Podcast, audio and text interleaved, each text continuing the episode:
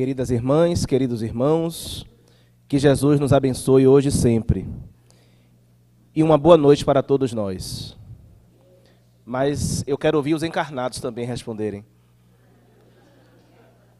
Boa noite, gente. Boa noite. Agora, alegria renovada por ter retornar a esta casa, a esta cidade, trazendo um abraço fraterno de Salvador, Bahia em especial do Instituto da Mediunidade Ivone Pereira, o grupo que há dois anos, junto com outros amigos, vimos mantendo com trabalhos que buscam ressaltar o Espiritismo, a mediunidade com responsabilidade. E dar um abraço também aos amigos da Rede Amigo Espírita, da Web Rádio Fraternidade. Abraçar especialmente o querido amigo José Aparecido, que pela quarta vez nessa jornada, eu estou no estado desde o dia 11 deste mês, portanto, da quarta-feira passada. O Aparecido esteve conosco lá no dia 11 em Jales, no dia 13 em Três Fronteiras, ontem em Birigui e hoje aqui. Amanhã também estará de outra forma. Não estará em pessoa, em carne e osso, mas em trabalho, porque a Rede Amigo Espírita também transmitirá a palestra às 20 horas lá de Catanduva, e aí já fica o convite para quem tiver a disponibilidade. Trazer um abraço também aos amigos de Birigui, que estão aqui, os amigos de Bilac. Tem mais outra cidade aí? Não? Os amigos de Salvador, então eu me abraço, né? Eu me auto-abraço a mim mesmo. E com a alegria de hoje poder, como tenho feito ao longo dessa semana, e a, a jornada tem tido como motivo é, essa, esse, esse fato, apresentar o livro Os Obsessores, Gente como a Gente, que é um livro que tenho a felicidade de dividir a autoria com Hermínio Correia de Miranda, e que é uma, uma iniciativa do Instituto La Chatre, do qual sou diretor desde o mês de janeiro deste ano, de manter viva a vida e a obra desse escritor, que é tão conhecido, tão respeitado, e cujo trabalho foi tão e ainda é tão importante, significativo para o movimento espírita. Hermínio, que encarnou em 1920, desencarnou em 2013, portanto, aos 93 anos, e que tinha como uma das suas maiores incumbências escrever especialmente para não espíritas. Então, Hermínio teve o cuidado de, em grande parte dos seus livros, falar numa linguagem, buscar dados, fazer conexões com a ciência oficial, com as informações que circulam de um modo geral, para nos apresentar livros que pudessem dialogar com as pessoas de todo tipo especialmente aqueles que simpatizassem, tivessem curiosidade, mas nós também não ficamos de fora, porque as obras também são muito aproveitadas e bem aproveitadas por nós. O primeiro trabalho que Hermínio publicou, encarnado no meio espírita, e que se tornou mais conhecido, não foi o primeiro livro, mas o que mais o notabilizou, foi o livro Diálogo com as Sombras que ainda hoje é referência nos assuntos de mediunidade, de obsessão, desobsessão, lá na década de 70 pela Federação Espírita Brasileira. Publicou livros como As Marcas do Cristo, em dois volumes, em que ele analisa a possibilidade de Paulo e Lutero serem o mesmo espírito. Cristianismo, a mensagem esquecida, a reencarnação na Bíblia. Também escreveu uma obra que, para mim, é o segundo livro dos médios, que é o livro Diversidade dos Carismas, uma obra espetacular que todo mundo que trabalha com mediunidade deveria ler, estudar e sobre ela meditar frequentemente. Escreveu ainda livros como Autismo, uma leitura espiritual, numa época em que tratar desse assunto era muito tabu ainda. Hoje já há uma facilidade maior, escolas, famílias, a mídia já trata da questão, já não temos tanta resistência, tanta dificuldade em, quem sabe, identificar num filho a, a, a, que o filho possa estar no espectro autista, porque hoje já se fala disso, até com a perspectiva de proporcionar uma vida melhor, mas até pouco tempo não era assim.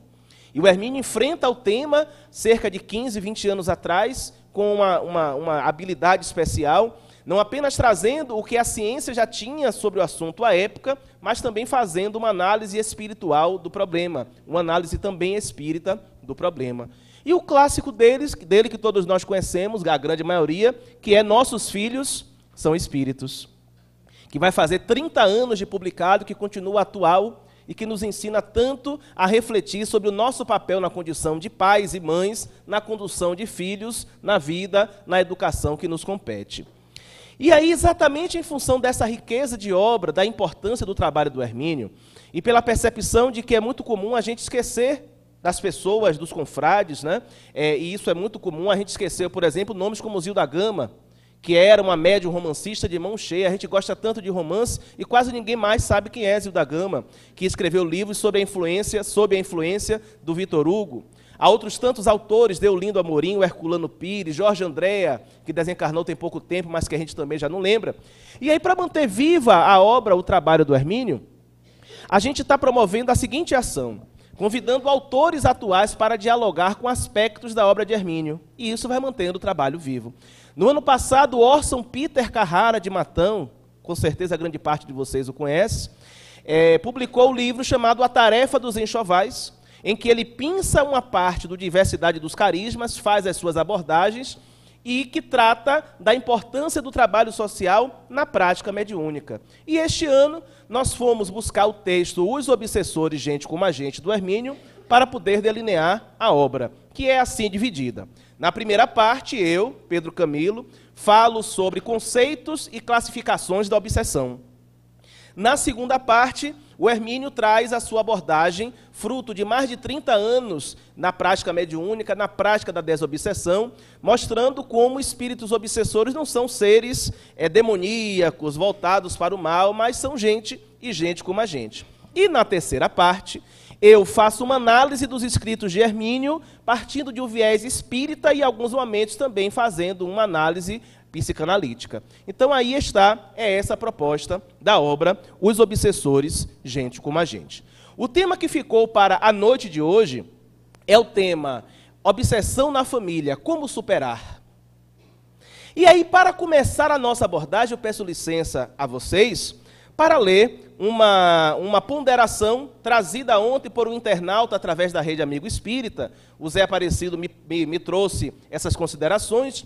E a partir das reflexões dele sobre a minha palestra de ontem, e certamente alguém que pode estar assistindo, ou que talvez vá assistir depois, eu vou iniciar a abordagem falando sobre obsessão na família. O nome dele é Chubira Biron, ou é Byron, não sei.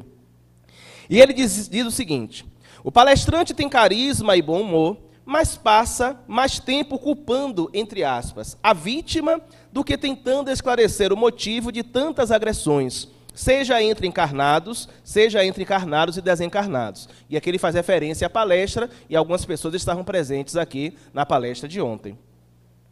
Muitos casos de inimizade se estendem no tempo porque existem sim agressores renitentes em nossas vidas. São pessoas que não mudam, não trabalham para mudar e não permitem que o outro se melhore. Portanto, pensa ele, é uma explicação muito superficial essa de dizer que todo, entre aspas, magoado, carrega sua mágoa porque quer. Há pessoas que sofrem abusos e violências inomináveis, muitas vezes dentro da própria casa, frequentemente ainda na infância. Como lidar com esses casos sob a ótica rasa apresentada pelo palestrante? Essa a opinião do confrade. O Espiritismo tem condições de oferecer consolo e terapêutica mais qualificados às vítimas de sofrimento grave. Não dá para culpar o sofredor sempre. Isso veio a propósito de ontem, lembrarmos que, dentro da proposta do que diz Hermínio, obsessores não são espíritos destinados ao mal, obsessores são gente como a gente, que de alguma forma, na grande maioria dos casos, foi vítima de uma agressão, de, de uma atitude infeliz, que leva consigo a incapacidade de ressignificar aquela experiência, que acaba sendo transformada em um objetivo de vida, que é o desejo de vingança. O que acaba mobilizando o indivíduo por anos, décadas e, quem sabe, séculos nas ações obsessivas. E dizíamos ontem, e repetimos hoje, que todos nós somos responsáveis por quem somos. Todos nós somos responsáveis pelas nossas vidas. Todos nós somos responsáveis pelo destino que escolhemos para nós. Em momento algum dizíamos que somos culpados. Até porque a palavra culpa ela traz um significado psicológico diferente de responsabilidade. É interessante porque uma ênfase contemporânea à ideia de responsabilidade nos foi dada curiosamente por um existencialista que foi Jean Paul Sartre. Sartre defendia a liberdade de sermos quem quisermos ser. Porém, ele afirmava que a liberdade pressupõe a responsabilidade. Não é possível sermos livres sem sermos responsáveis. E, consequentemente, não é possível desenvolver qualquer pretensão de autonomia na existência, na construção de quem somos, se não assumimos a responsabilidade por quem somos.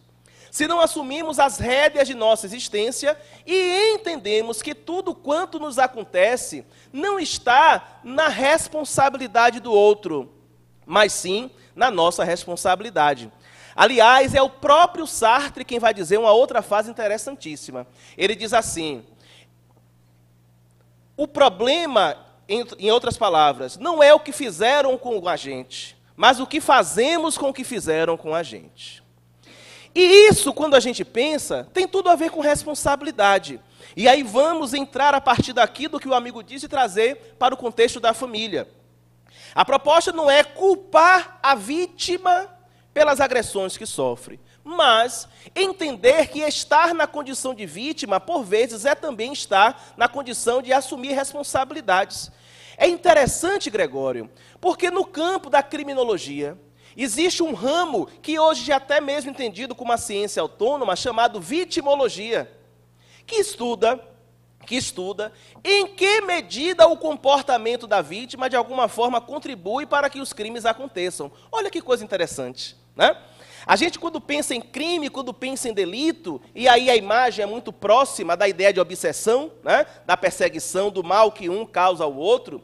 Quando a gente pensa em crime, a gente pensa em delito, a gente imediatamente imagina o indivíduo que é agressor, aquele que fere, aquele que atinge, aquele que é um malfeitor, e nós, como vítimas, que estamos ali sujeitos às suas ações.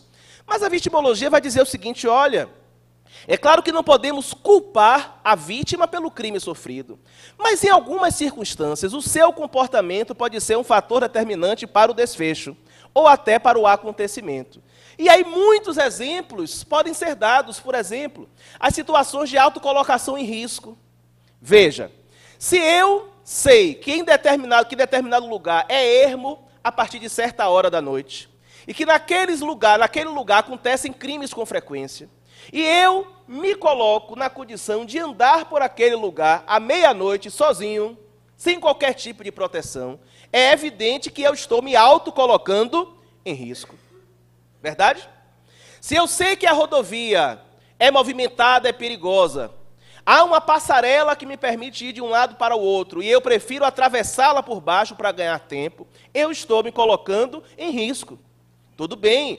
O motorista, se por acaso tiver agido de forma imprudente, negligente ou imperita, ele pode ser responsabilizado também. Porém, eu preciso entender que há cuidados que preciso adotar. Se eu estaciono no local e deixo os vidros abertos, esquecendo de travar o automóvel, e alguém vem de lá, encontra facilidade e o subtrai, isso também é uma situação de autocolocação em risco, ou de incrementação de um risco. E assim outros tantos exemplos que poderíamos levantar. É claro que isso não significa culpar a vítima do crime, mas entender que há sim uma parcela de responsabilidade. Por exemplo, nos crimes com violência, quando a pessoa é abordada com arma de fogo ou qualquer outra arma, recomenda-se que a pessoa não reaja. Por quê? Porque a reação pode provocar uma outra ação, que é o indivíduo ser alvejado ou ser ferido com a arma e, consequentemente, ser morto. E quantos casos a gente conhece por aí de pessoas que foram mortas, que foram gravemente feridas por terem reagido a uma ação nesse sentido? Ok? Então veja, nós vivemos dentro dessa cadeia causal, digamos assim, que nos amalgama, que nos envolve e que naturalmente nos implica. Se pensarmos em termos de sociedade, em termos de compromissos espirituais, muito mais. Falarmos agora há pouco, Gregório, a sua esposa, cujo nome esqueci agora. Hein? Vânia. É amiga, desculpe. Enfim, amiga, olha que gafe. Né? A Vânia, víamos no carro falando sobre o Japão, por exemplo, falando sobre o acidente natural, né, a, a, o evento que aconteceu lá, os alagamentos. E aí dizíamos assim, poxa, como, como nós somos abençoados no Brasil, porque não temos nada disso, né? Não temos maremotos, não temos terremotos, não temos tsunami, não temos nada disso. E aí eu dizia: olha, eu ainda preferia morar no Japão, com todo o risco de terremoto, e ter acesso a uma sociedade com política pública, com política social, com educação de qualidade, com respeito pela cidadania, com valores outros. Porque nós, por outro lado, somos tão abençoados por Deus e bonitos por natureza, lembrando a música de Jorge Ben, mas em compensação ou em descompensação, nós temos uma cultura que infelizmente não se preocupa tanto com o outro. Nós temos tantos recursos naturais, nós temos tantas possibilidades, nós temos tanta terra produtiva e tanta gente passando fome. Desperdiçamos tanta comida diariamente e as pessoas estão morrendo de fome. Pessoas não têm onde morar, pessoas não têm educação de qualidade, saúde de qualidade, saúde pública de qualidade. Aliás, até a saúde particular sofre problemas. A gente tem plano de saúde, paga caro e tem dificuldade de marcar consulta, de marcar exame, não é verdade? Porque a rede de cobertura é falha. Pois é. Então veja, o que isso significa? Significa que, embora individualmente nós tenhamos as nossas necessidades, as nossas vulnerabilidades, portanto, as nossas fragilidades existenciais, nós também compomos um todo coletivo. E se nós participamos desse todo coletivo, é porque, de algum modo, nós também temos necessidade de, de viver as experiências desse todo. Não é à toa que estamos encarnados no Brasil nesse momento. Digamos assim, sofrendo as ações obsessivas que sofremos. E falávamos que as próximas eleições presidenciais são extremamente preocupantes, porque nós estamos na iminência de ter que escolher o menos pior, o menos ruim para evitar que um mal maior tome conta, né? com perspectivas homofóbicas, misóginas, racistas e outros ismos que a gente pode considerar. De modo que não é à toa que nós estamos aqui. Se formos pensar em termos de karma e de karma coletivo, essas questões integram as necessidades coletivas nossas, de nós espíritos que estamos situados aqui agora nesse momento existencial.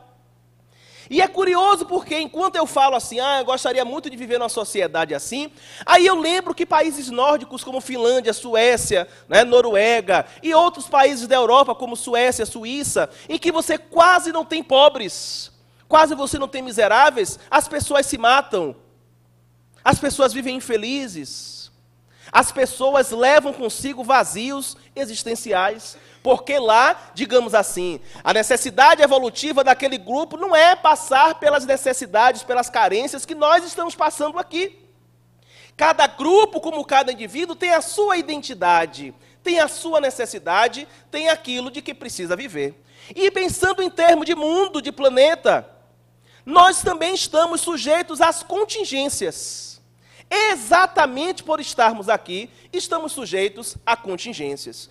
Ainda que já tenhamos evoluído em muitos aspectos, trazemos conosco rastros psíquicos do passado, de escolhas infelizes, que geram a possibilidade de plugs, de vinculações e que nos colocam sujeitos a esse tipo de coisa, às contingências evolutivas.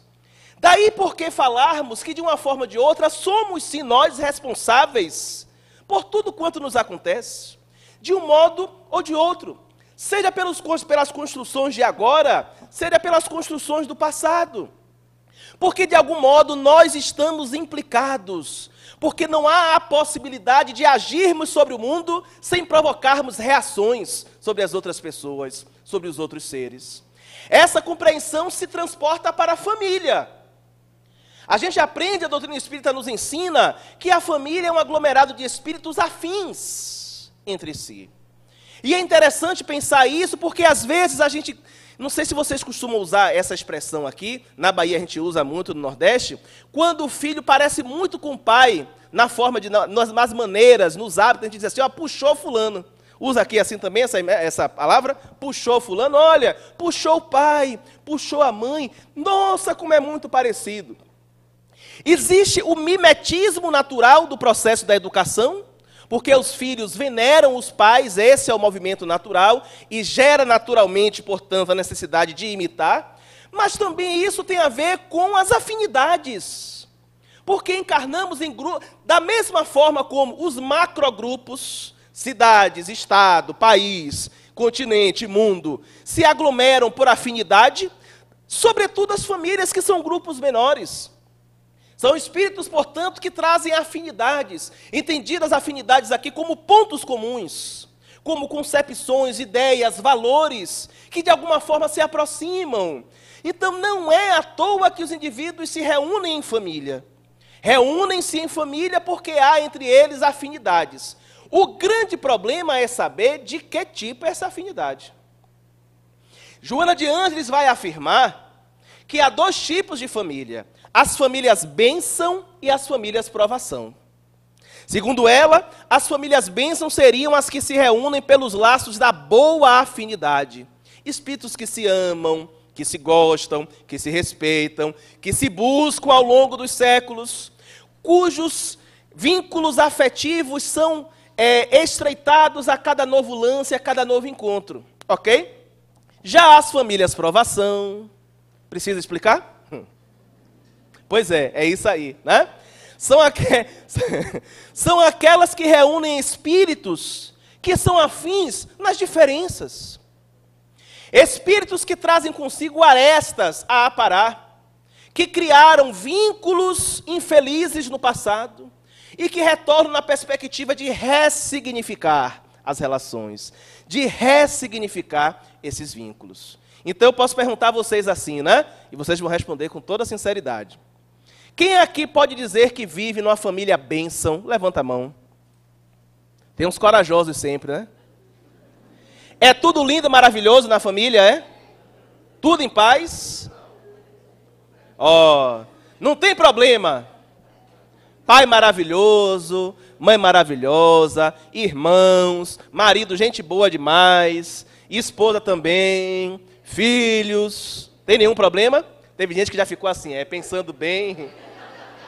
Tem um ali que está assim? É você mesmo, está assim? Pensando bem. Se eu perguntar de novo, e aí, mantém família bênção? Levanta a mão. Ó, já diminuiu. Não tem problema não? Cuidado, posso brincar contigo? Cuidado, quando a gente diz assim que não tem problema, talvez a gente é que seja o problema.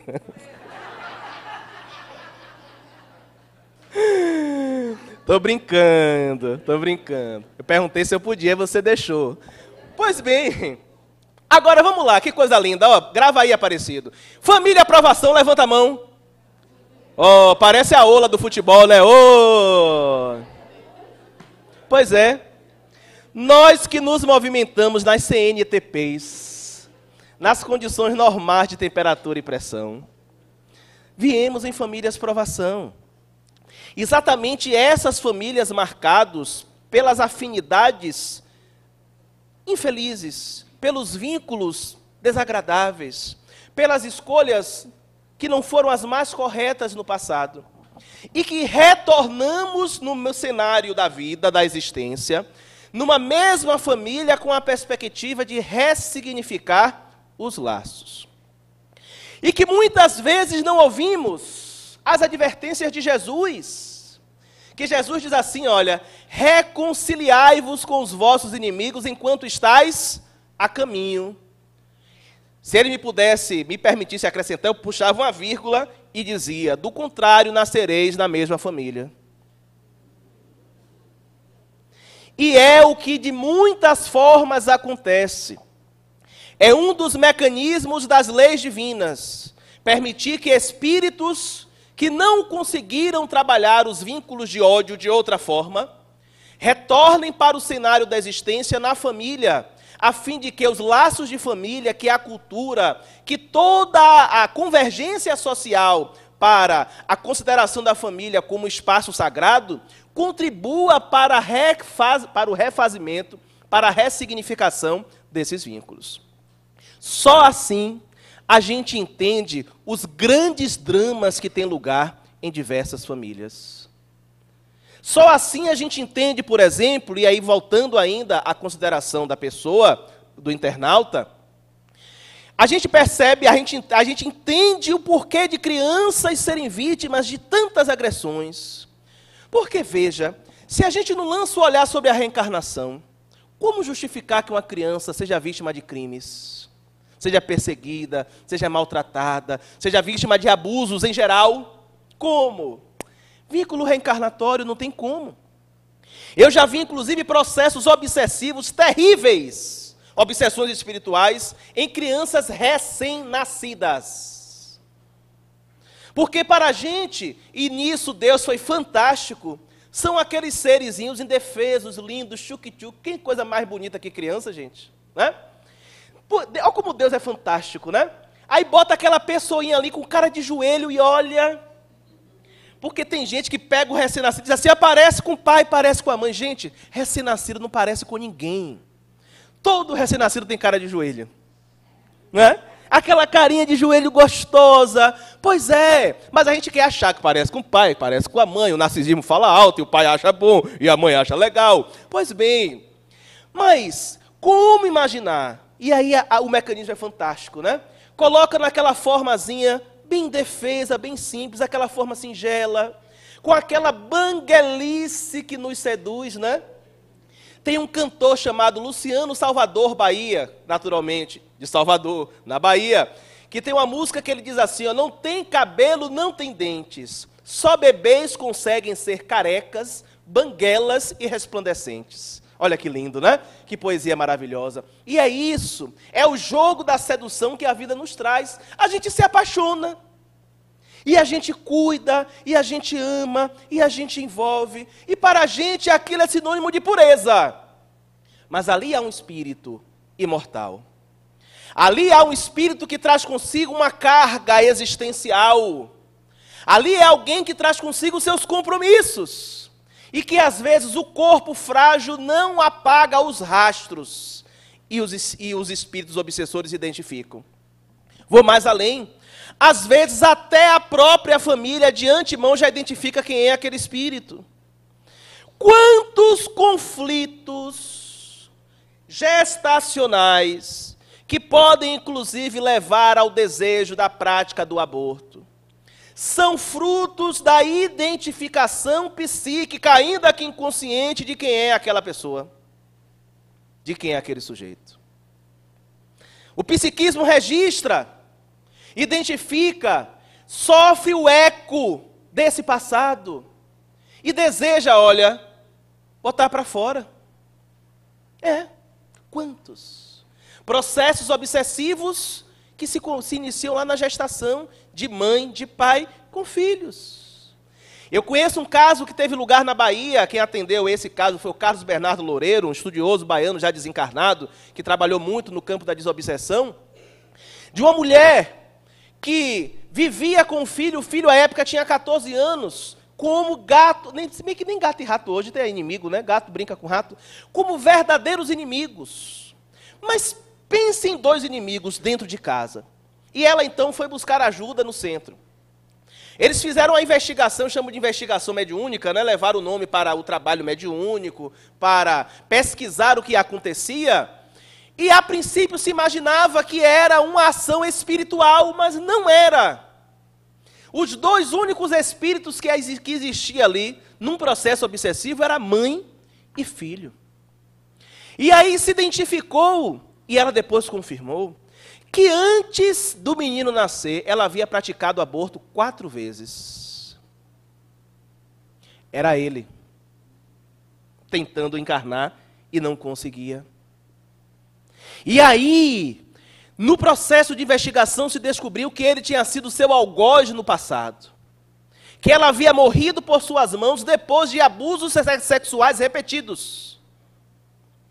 E no momento em que ela identificava o psiquismo, ela não deixava a, a, a gestação ter curso. Por isso o processo da inimizade. Foi feita toda uma ação com eles que amenizou o processo, mas que não resolveu. Porque para resolver seria preciso que eles se dispusessem de um modo diferente. Em especial, que ela tivesse uma disposição diferente para aceitar, ressignificar o vínculo com aquele espírito que estava ali diante dela. E como esses, há outros tantos dramas por aí. Quantos? E a gente conhece na família irmãos que se odeiam, que se detestam, cresceram juntos, amados pelos pais, mas que não se suportam, que usam diversas justificativas, mas se a gente for investigar, talvez no passado a gente encontre as relações de agressão, de inimizade. Pais em relação a filhos, filhos em relação a pais, e às vezes até mesmo entre os nubentes, e vão um pouco mais além. Os sogros e as sogras com genros e noras. Parece bobagem, né? Ou parece lugar comum.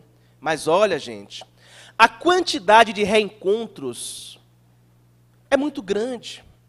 Sobretudo porque há o desejo, a vontade, a necessidade de ajustar os vínculos, de ajustar os pontos.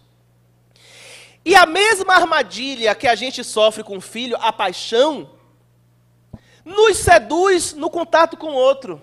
Sabe por quê? Porque a paixão também é um processo obsessivo, sabia? Na paixão existe um processo obsessivo chamado fascinação. No melhor estilo da música, fascinação. O que é a fascinação? É o indivíduo ficar cego em relação ao outro. Quem já se apaixonou aí, levanta a mão. Oh, só as crianças, tem gente que não levantou a mão. Nunca se apaixonou, minha irmã. Olha, por favor, né? Não cria um problema. Não cria um problema maior. Pois bem, Todos já nos apaixonamos em algum momento. E a paixão é uma coisa louca, né? Tem uma música que diz assim: o amor faz a gente enlouquecer. Faz, né? Mas não é o amor, não é a paixão. Porque o que, que há na paixão? Na paixão existe o encantamento do outro, que na verdade é a projeção das minhas carências. É a projeção das minhas carências. Eu encontro alguém que preenche os requisitos, porque há isso, né? A gente tem, claro, preferências. E a partir do momento que a gente acha que pode ser aquela pessoa, a gente projeta tudo que a gente quer. A perfeição, entende? E aí dizem os estudiosos do comportamento que as paixões podem durar de duas horas até três anos. Só depois que eu soube disso é que eu entendi porque os motéis fazem período mínimo de duas horas. É o tempo mínimo da paixão. É o tempo mínimo da paixão. O grande problema é que a paixão acaba. E com o tempo, o outro vai se revelando para nós exatamente como ele é. Exatamente como ele é. Algumas vezes, a paixão acaba antes da gente conseguir se desvincular. E aí está de tal forma mergulhado no processo que diz assim: ó, já que está aí, vamos lá. Até porque boa parte de nós se acomoda, é. Conheço muita gente que já não tem muito apreço pelo companheiro, pela companheira, mas que pensa assim: olha, terminar, começar com outra pessoa, alguém que eu não conheço, outros problemas, pelo menos esse eu já conheço, né? Pelo menos os nós aqui já são conhecidos é mais fácil, não é verdade? E é mais fácil a gente ir levando e levando. E a gente não sabe, às vezes, a armadilha que está encontrando. Uma armadilha, às vezes, reencarnatória. Aquela pessoa com quem tivemos a diferença no passado e que retorna. Com outra cara, com outro sorriso, mas com o mesmo papo sedutor. E a gente cai. Só que tem um problema. A gente traz, digamos assim, a atmosfera psíquica. Aquilo que fizemos ainda está marcado, é uma marca, ainda está presente e deixa rastros. E sabe quem muitas vezes é quem tem a capacidade de pegar o rastro? O sogro e a sogra. É.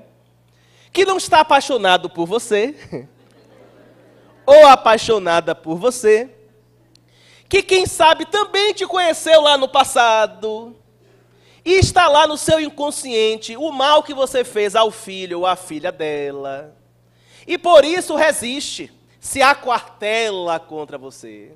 E aí você sabe que o negócio pesa. As campanhas, quando o sogro e sogra não gostam, eles investem pesado. Às vezes a implicância só é. Porque tem muito pai, muita mãe que criou o filho para si. Tem o medo da perda. Mas às vezes não. É a identificação, é o registro, é a percepção. Tanto sim que lá no futuro, quando comete a besteira, vira, tá vendo o que eu lhe falei? Que não era para você casar. Pois é.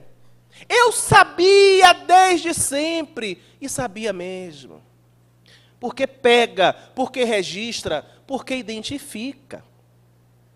E aí, claro, que isso é, nos ajuda a entender algumas relações e também nos ajuda a desmistificar um pouco essas figuras, né? Porque ainda hoje as piadas estão aí de sogra e sogro, né, gente? E a gente sabe que há sogros e sogras que são fundamentais. Aliás, eu conheço relações em que o, o genro é mais filho do que o filho ou a filha. Não é? E aí parece que se une contra a, o filho ou a filha, é uma coisa séria, né? Mas isso é muito antigo na história da humanidade, né? Aliás, conta-se que. Posso contar? Vocês não são curiosos, não são? Conta-se, inclusive, que Pedro negou Jesus três vezes. Porque Jesus curou a sogra dele. Foi uma reação de Pedro contra aquele ato de Jesus, né? E aí a gente vai às vezes perpetuando essas coisas, mas é. E se isso não for devidamente trabalhado, podem se transformar em verdadeiros processos obsessivos entre encarnados. E como todos nós concordamos que nascemos em famílias provações, a quantidade de processos obsessivos intrafamiliares dentro das famílias é muito grande. É absurdamente grande. E aí me lembro como exemplo um texto, uma, uma passagem que gosto muito do livro Ação e Reação. Já leram o livro Ação e Reação? Quem já leu, levanta a mão. Muito bem, quem não leu está em falta, vá, viu? Antes de desencarnar, em nome de Jesus. No livro Ação e Reação, André Luiz conta o caso, um caso bem curioso. Eles recebem ele, Hilário, o instrutor, que eu nunca me lembro se é Druso, se é Silas, recebe um chamado urgente de uma família que estava em vias de ser sinistrada pela violência do marido contra a mulher. Aliás, outra forma de obsessão. A violência doméstica contra as mulheres. A violência doméstica contra as mulheres. É claro que existe violência doméstica contra homens também. Sim. Existem homens que são vítimas de violência por conta de suas companheiras, suas esposas. Mas é uma quantidade estatisticamente muito menor. As mulheres ainda são as grandes vítimas, em função de toda a história machista que ainda nos impregna, que ainda nos marca, que ainda nos vitima, a todos. Porque não são só as mulheres as vítimas, os homens também são do machismo. E eu lhes digo, com toda tranquilidade do que vou dizer, posso até não ser aceito no primeiro momento, mas reflitam. Não é difícil apenas ser mulher, é difícil também ser homem. Pode parecer uma bobagem o que eu estou falando, mas é dificílimo. Porque exige-se do homem o tempo todo a ocupação de um lugar, que é um lugar que a gente não dá conta mais. O lugar do, do, do poderoso, do que não sofre, do que é duro. E veja, o homem é quem tem que estar o tempo todo se afirmando como homem, já repararam? As mulheres não têm isso. Mas o homem precisa se afirmar o tempo todo como homem. Palavra de homem. Isso não é coisa de homem, porque homem que é homem não chora. Mas Fagner já disse que sim, né? O homem, o homem também chora, menina morena. E a gente hoje não tem mais. Porque antigamente os dois lugares do homem eram o de protetor, né, o de provedor, e aquele que era capaz de garantir a felicidade da mulher. Acabou-se isso. As mulheres já se resolvem por si mesmas. E não precisam de homem para muita coisa, não. Só quando elas querem. Então esse lugar do homem está abalado. Que lugar é esse que a gente vai ocupar agora? Não sei. A gente está, olha, se reinventando, não é? A gente está tentando se ressignificar, mas também nós somos vítimas do machismo e somos muito. Não somos apenas vitimizadores, somos vítimas que vitimizam. Freud já diz isso: toda vítima vitimiza. Então, esse lugar da mulher, que é um lugar que precisa também ser pensado, e muito pensado, o lugar da submissão, o lugar do abuso, o lugar do desrespeito, ainda é muito presente. As estatísticas estão aí. As mulheres têm menos espaço do que os homens. Quando ocupam as mesmas posições, ganham menos. Quando os filhos vêm, são elas quem prioritariamente deixam de trabalhar. Não é por nada, não é porque ganham menos. Normalmente, o homem ganha mais. Bom, Como as necessidades, o homem continua, a mulher vai lá e deixa de trabalhar para cuidar de filhos e outras tantas coisas. E em função disso, e dessa relação de pertencimento que o homem desenvolve em relação à mulher, a violência se instala. E não é só violência física, não. Não é só violência física, não. A violência física é apenas um aspecto da violência contra a mulher. Você tem a violência verbal, os epítetos infelizes, os xingamentos, os apelidos desagradáveis, a violência moral, aquele homem que o tempo todo desmerece, que diminui, que diz que não presta para nada, que não serve para nada, que faz de, é, é, que despreza a comida, um trabalho, coisas assim que não sabe olhar para a mulher e dizer assim: como você está bonita. Pois é. Tem a violência patrimonial. Quem é que bota comida em casa? Não é assim que diz? Quem é que bota comida em casa? Quem é que tem o teto? Então é a minha vontade. Violência patrimonial e também violência sexual. A quantidade de estupros maritais que tem lugar nas relações é muito grande, é absurdamente grande. Isso também é expressão de processo obsessivo. Porque obsessões não são apenas de desencarnados para encarnados, entre encarnados também os processos têm lugar. A feição mais visível, mais sensível, é a feição da violência física. Que posso lhes dizer uma coisa? Quando chega ao extremo da lesão corporal ou do homicídio, nunca é a primeira vez. Nunca é a primeira vez. Por isso vocês, meninas, meninas são todas vocês, tá? Por isso vocês precisam aprender a se defender, a dizer não. Especialmente quem está começando a relação agora, porque as pessoas se revelam desde o início como são.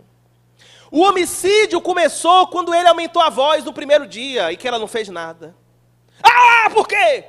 Aí você disse assim: não, está nervoso, foi um dia ruim, se estressou no trabalho, e aí você vai justificando, vai justificando. Aí depois, ele não só aumenta mais a voz, como bate a porta, como dá murro na mesa, quebra um objeto. Daí ele começa a ganhar coragem. Você não reage, para você está tudo bem, você baixa a cabeça. Aí o que é que ele vai fazer? Ele vai começar a ameaçar. E de tanto ameaçar, ele cumpre. Aí ele bate uma vez. Aí você bota um óculos, sai na rua, diz que caiu. Aí ele bate uma segunda, ele bate uma terceira. E quando você menos esperar, você desencarnou. E você também foi responsável. Porque você não barrou, porque você não segurou. Ah, mas é porque eu amava tanto ele. E onde está o seu amor por você mesma? Como podemos amar sem nos amarmos? Ah, mas eu tinha medo de ficar sozinha. Em nome de Jesus. Sete bilhões de pessoas no mundo. Considere aí metá, metá. 3 bilhões e meio de homens e 3 bilhões e meio de mulheres. Não é possível que em meio a 3 bilhões e meio só haja uma pessoa para você. Ah, mas eu tenho, eu fiquei com medo de não encontrar alguém que nem ele. Deus ajude que não encontre. Que encontre melhor. Tanto bom partido, ou tanto bom inteiro por aí, negócio de bom partido, né?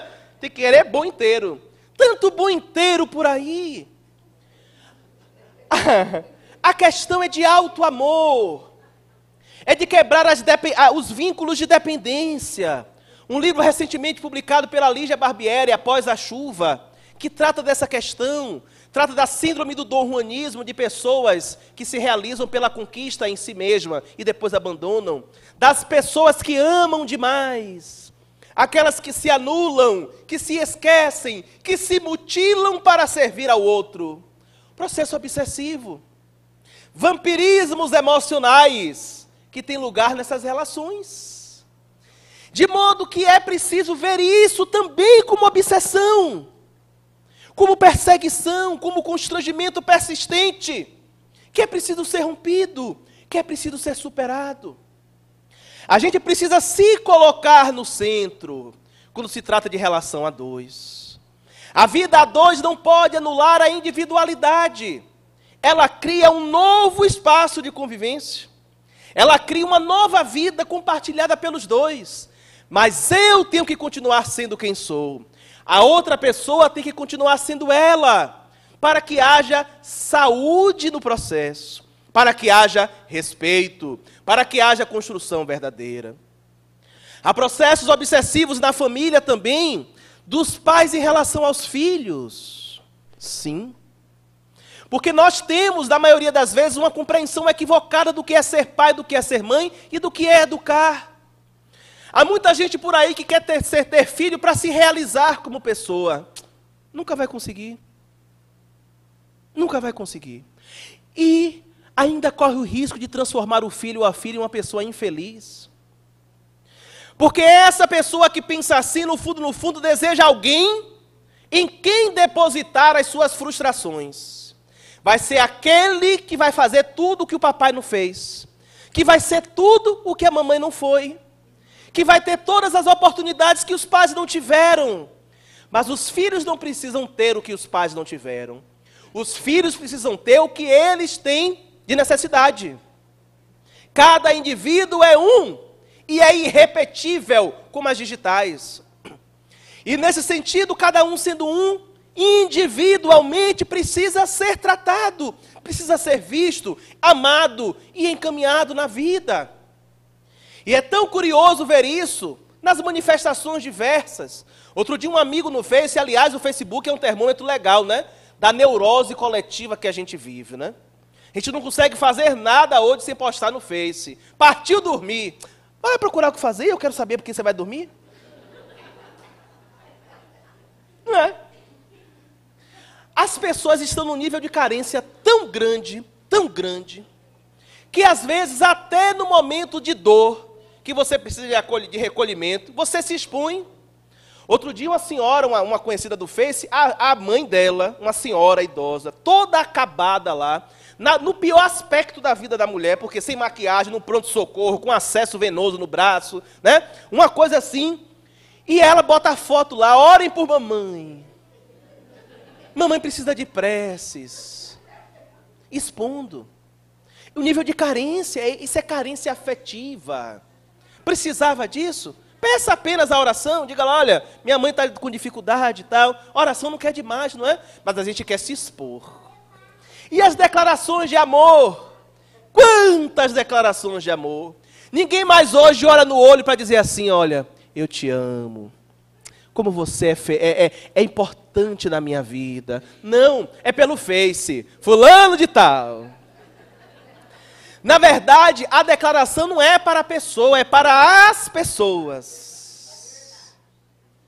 E quando é filho de um ano, o filho completou um ano, aí bota lá, meu filho, você é a coisa mais importante que aconteceu na minha vida. O filho vai ler? Com um ano ele vai ler o que está escrito ali, percebe? E disso aí, gente, tanta coisa, o mundo de fantasia.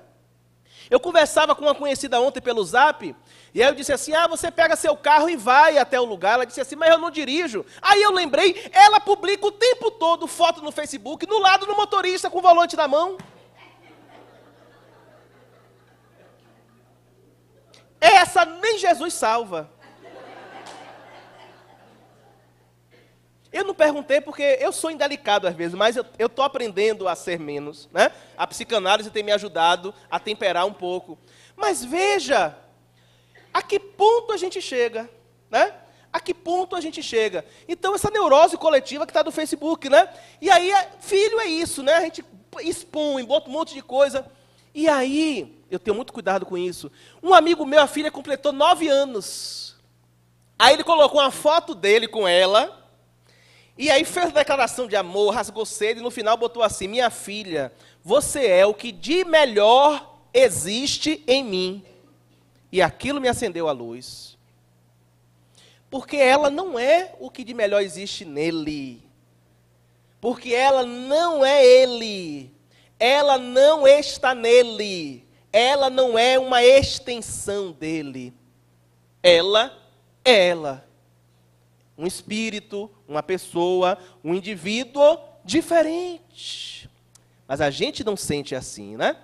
A gente quer dar o que não teve, a gente quer que o filho seja o que a gente não foi. E quanto problema surge em função daí. Quem é psicólogo, quem é psicanalista, quem é psiquiatra, sabe exatamente do que estou dizendo. Quantos conflitos paterno-maternais surgem nas psicoterapias de um modo geral? E tudo bem, vamos lá. A gente precisa considerar também que pai e mãe é gente, ok? E que faz o que pode. E que dá aquilo que tem. Mas se nós, na condição de pais, temos a possibilidade de refletir e ressignificar, eu não vou embora, não. Vá com Deus, em nome de Jesus, viu? Jesus tenha misericórdia de suas almas. Cuidado com a obsessão. Mas, se nós temos a possibilidade de refletir, de ressignificar, por que não? Deixar que os filhos sejam quem eles são, quem eles podem ser. Identificar o nível de maturidade, perceber a partir de quando eles podem começar a fazer suas escolhas. Olha como os pais às vezes constrangem, obsidiam na escolha da profissão. Tem que fazer direito, porque direito é que dá dinheiro. Tem que ser médico. Médico é que tem dinheiro. Tem que ser engenheiro. Tem que trabalhar numa multinacional, não é assim? Aí se o pobre do coitado chega em casa dizendo, vou fazer letras, meu Deus. Vou fazer pedagogia. Uh, Senhor. Você quer morrer de fome? Não é assim? Tem alguém formado em letra aí? Pedagogia? Serviço social. Ah, eu estou mentindo? Você quer morrer de fome?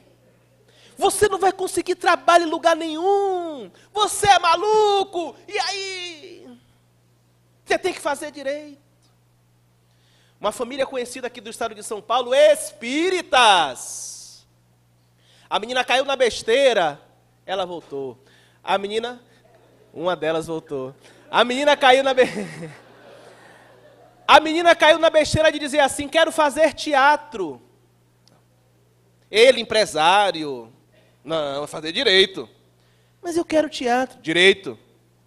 Ela passou na faculdade de direito no primeiro ano, no segundo ano ela também passou em teatro, fez os dois. No dia da formatura, toda a pompa, que até hoje eu não entendo por que tanta pompa. Me formei, não fiz festa. Eu acho um dinheiro jogado, com todo respeito a quem gosta, tá, gente? Mas eu acho um dinheiro jogado fora. Se torna 5, 7, 10 mil numa noite. Para dar de comer e beber a um bocado de gente que nem lembrou que seu filho existia durante aqueles cinco anos. Para perguntar: precisa de um lápis? Precisa do cartão de crédito emprestado para comprar o livro? Não é dado, não, é emprestado, né, o livro. Pois é, nem lembrou, a gente gasta para poder apresentar à sociedade. Olha aí, meu filho. Olha aí, minha filha. Eu digo para os meus alunos: olha, pega esse dinheiro faz um cruzeiro.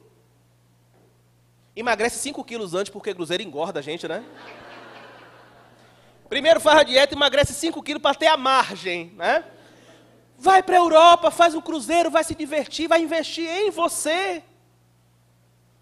Mas a gente gosta, e aí fizeram aquela pompa. Aí depois que terminou tudo, ela pegou o canudo e disse ao pai: Toma aqui seu, seu canudo. Agora eu vou viver a minha vida e é atriz e está construindo a sua vida. Está feliz, está bem, graças a Deus, construindo o caminho dela. Nós, os pais, precisamos ter esse, des, esse desprendimento e essa compreensão. Nossos filhos têm que ser quem eles querem ser. A minha filha tem quatro anos. E desde já eu educo ela para a autonomia. Eu ensino ela a fazer tudo o que ela pode fazer sozinha.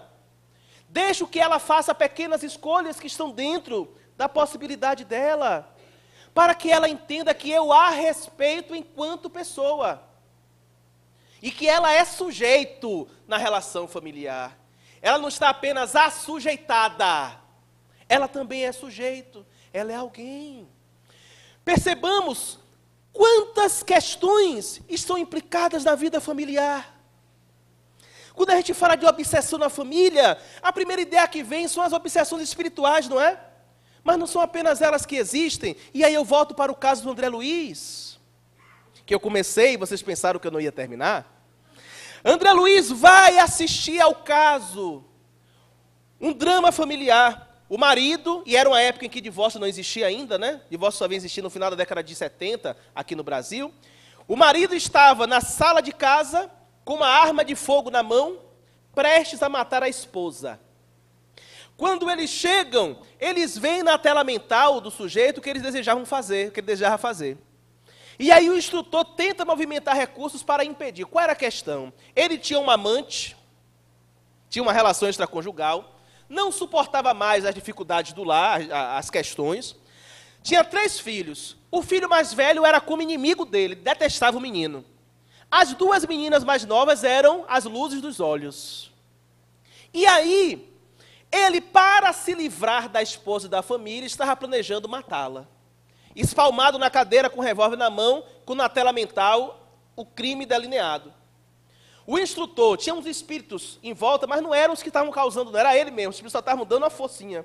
E espanta os espíritos, tira a menina menor que tinha dois anos do corpo em espírito, mostra a ela a tela mental do pai matando a, a, a mãe, ela volta para o corpo, gritando: Papai, papai, não mate, não mate, não mate. A esposa acorda aturdida. Quando vai ao quarto, o vê ajoelhado na cama da filhinha, tentando acalmá-la, e a arma do lado. Ela tira o revólver e esconde. Depois que as crianças se acalmam, na sala ela se joga aos pés dele e diz assim: Ô oh, meu bem, não se mate. Coitada, né? Não se mate, eu sei que você está infeliz, eu vou te libertar dessa vida. Pode ir embora. Eu cuido das crianças, eu assumo, mas pelo amor de Deus, não se mate. E aí ele gostou da solução que ela deu, disse: É, para mim só tem duas soluções, ou morrer ou ir embora e aceita aquela conformação. Depois os espíritos esclarecem aquele drama que tinha fulcro no passado. Na encarnação anterior, eles novamente tinham sido marido e esposa. Olha que coisa, né? E ela aceitou agora vir esposa dele. Eu aceitava coisa nenhuma, rapaz. Né? Isso é desprendimento, né? Olha o que é o desprendimento. Eu admiro isso, mas não estou nesse nível ainda não, tá? Eles eram casados, um belo dia ele disse que não a queria mais e foi embora. Foi embora para viver as, as dissipações dele com uma pessoa, com uma mulher, que tinha uma irmã. Depois que ele se cansou da mulher, ele passou a ter encontros com a irmã da mulher. Quando ele adoeceu, que as duas caíram no mundo, ele voltou para a casa antiga. E aí encontrou com outro rapaz. Que foi que ele fez? Matou os dois. Reencontram-se onde agora? Na mesma família. Ela aceitou voltar esposa dele e o rapaz com quem ela tinha se associado no passado era o filho mais velho, de que ele tinha ódio mortal. E as duas filhas eram as amantes. E olha que desprendimento dessa mulher, né? Aceitar casar com o traste sem vergonha e ainda aceitar as mulheres com quem ele atraiu. E naquele momento, aquele drama tinha um novo capítulo, porque ele resolveu abandonar a experiência. E aí, Hilário, para encerrar a nossa palestra, Hilário fala assim, perguntando ao instrutor: se elas falharem na existência, se tudo der errado, ele tem responsabilidade também, porque ele faltou com o dever ao lar. Mas e se elas, eles, né, elas e o menino, conseguirem vencer? Aí ele diz assim: mérito deles. Mas, e se o marido e pai que abandonou, e só para frisar, o fato de se separar da esposa não significa separar dos filhos, ok? Embora haja pessoas que façam as duas escolhas, são coisas diferentes, tá? E se ele tiver a consciência desperta e quiser refazer os caminhos junto a esse grupo, aí vem uma frase que para mim é lapidar. Quem se retarda por vontade própria não pode se queixar de quem avança. Se quem fica vencer e estiver em condição espiritual mais favorável, não estará obrigado a reencontrá-lo numa outra vida, só se quiser. E ele irá resolver os seus conflitos praticando bem, sendo uma pessoa melhor para si e para os outros com quem encontrar na caminhada. E isso para mim é libertador. Porque às vezes a gente acha que tem que voltar para sofrer. E aí, voltando ao amigo que fazia a pergunta, a questão não é aqui de sofrimento, mas de dor. Existem dores que são contingenciais, mas o sofrimento nasce da relação com a dor. Por isso, Drummond vai dizer que a dor é inevitável, mas o sofrimento é opcional. Os abusos que sofremos, as agressões que sofremos, estão em nós, ok, isso é dor. Mas o que fazemos com isso é sofrimento ou não, a depender da forma com que lidamos com as experiências. Por isso repetimos e frisamos que somos sim responsáveis porque nós somos. Nós não temos responsabilidade sobre o que o outro nos faz mas temos responsabilidade sobre o que fazemos com que o outro nos faz ou com que o outro nos fez. E por isso eu é que posso determinar se serei ou não feliz. Se deixarei que essas marcas, que essas tatuagens me causem sofrimento para a vida toda, ou se eu entenderei que tudo isso está em mim, mas que faz parte do passado, e que eu preciso construir um presente melhor para um futuro mais tranquilo somos sempre sim cada vez mais responsáveis pelas nossas vidas. Eu e o Hélio Balbo escrevemos um livro chamado Ser Feliz em Família. Você consegue? Em que a proposta é exatamente mostrar isso. Às vezes a gente quer transferir para o outro a nossa felicidade, quando a felicidade está na gente, é uma decisão pessoal. Ninguém casa, ninguém tem filhos, ninguém está em família para ser feliz. O ideal é ser feliz levar a felicidade para o casamento, levar a felicidade para os filhos, levar a felicidade para a família. Ou seja, só depende de mim. Eu sou o centro de mim mesmo. Por isso, estar ou não estar obsidiado, ser ou não ser uma vítima de verdade, sofrer ou não sofrer, são decisões internas. E eu prefiro e quero e acredito que todos nós nascemos e estamos aqui para a felicidade. Sejamos felizes. Muita paz.